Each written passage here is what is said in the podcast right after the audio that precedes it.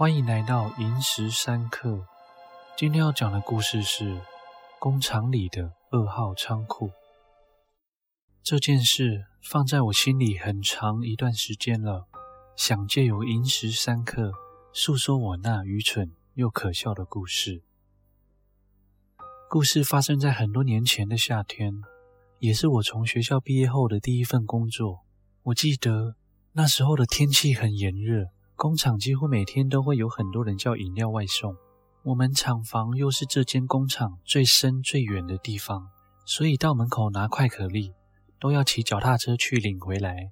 因为我是新人，没办法这么好意思的待在厂房等前辈送饮料回来，所以我自告奋勇。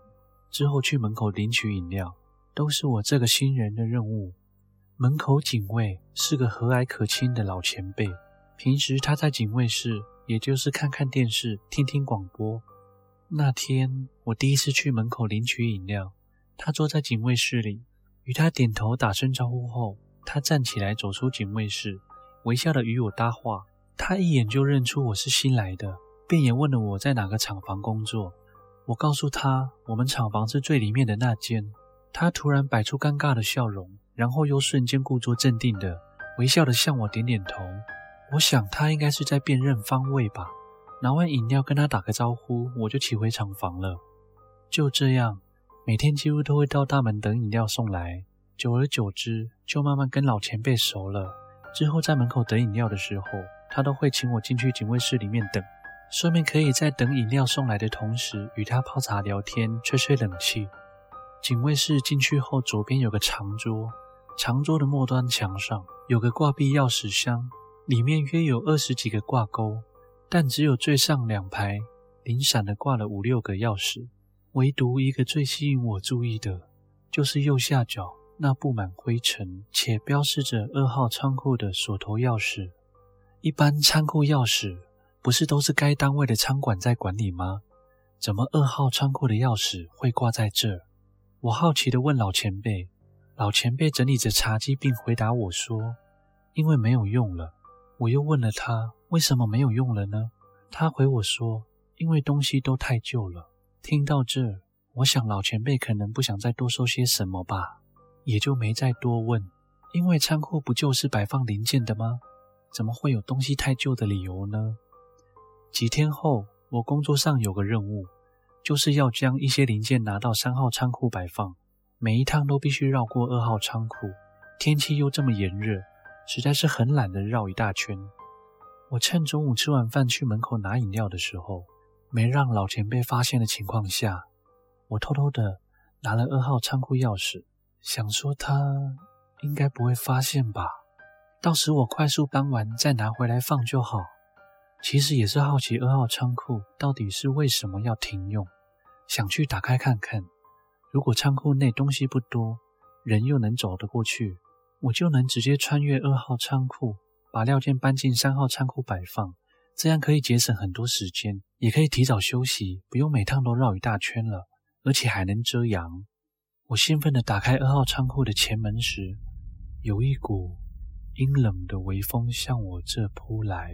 地面上尘烟乱舞。过了一会儿，我隐约地看见仓库后门就在前方，约二三十步的距离。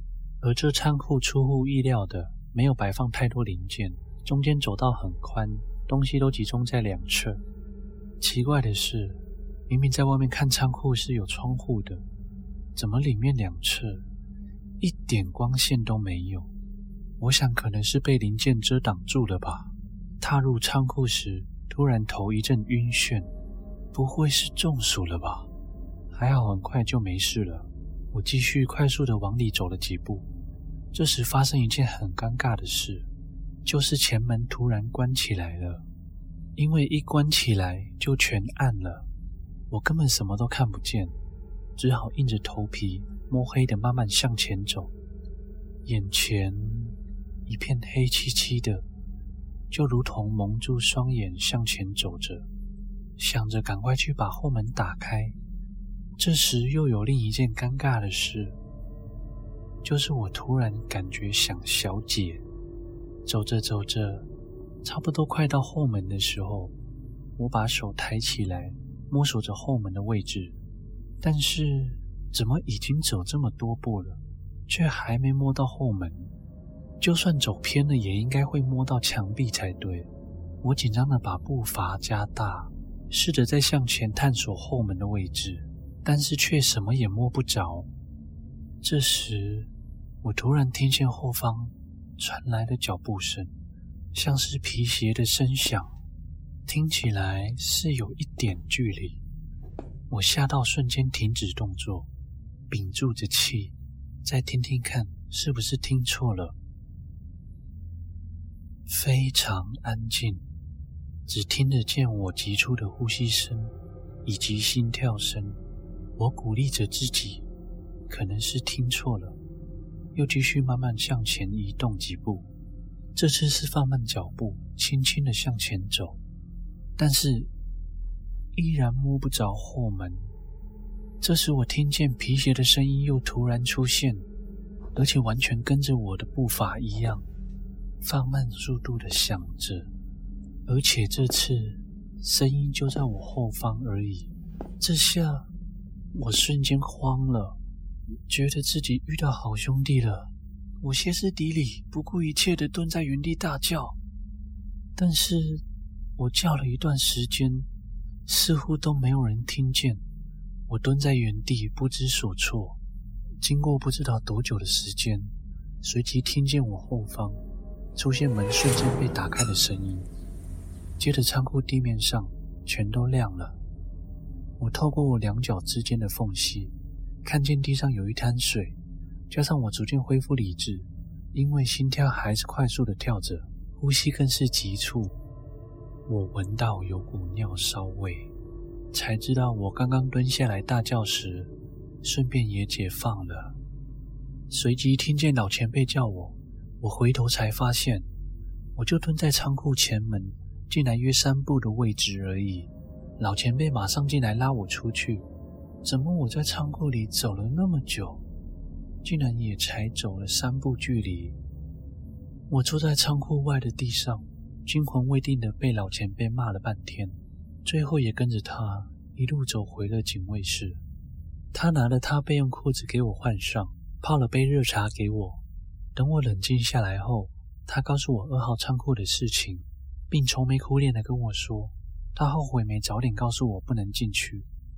要是他早点说这段故事，我想我就不会去拿这钥匙了。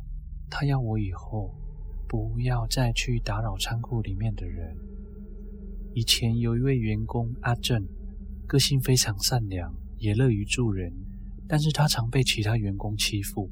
他也从不跟人讲，总是将苦水往肚子里吞。有一次，他们主管不知怎么的，一包牛皮纸袋竟然在他手上不见了，里面是一大叠的现金。大家都说没看到，没有人拿，但是有员工跟他们主管说，是阿正拿走的，并加油添醋的误导主管，说阿正平时就常偷东西，导致主管信以为真，逼阿正当天下班前。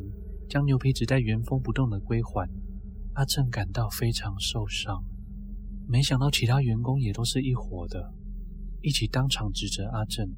阿正一气之下就跑出了厂房，一直到下班都没有人看见阿正。隔天阿正也都没有来上班了，因为仓库钥匙是阿正在负责。有个员工早上要进二号仓库拿东西，所以去拿了备用钥匙要来开门，才发现仓库门没上锁。走进去后没多久，边大叫边用爬了出来。大家跑过来看，才发现阿正坐在一个窗户下，背靠着墙，双脚打直，头低低的，而他脖子上缠绕着一条电线，瞪大着眼。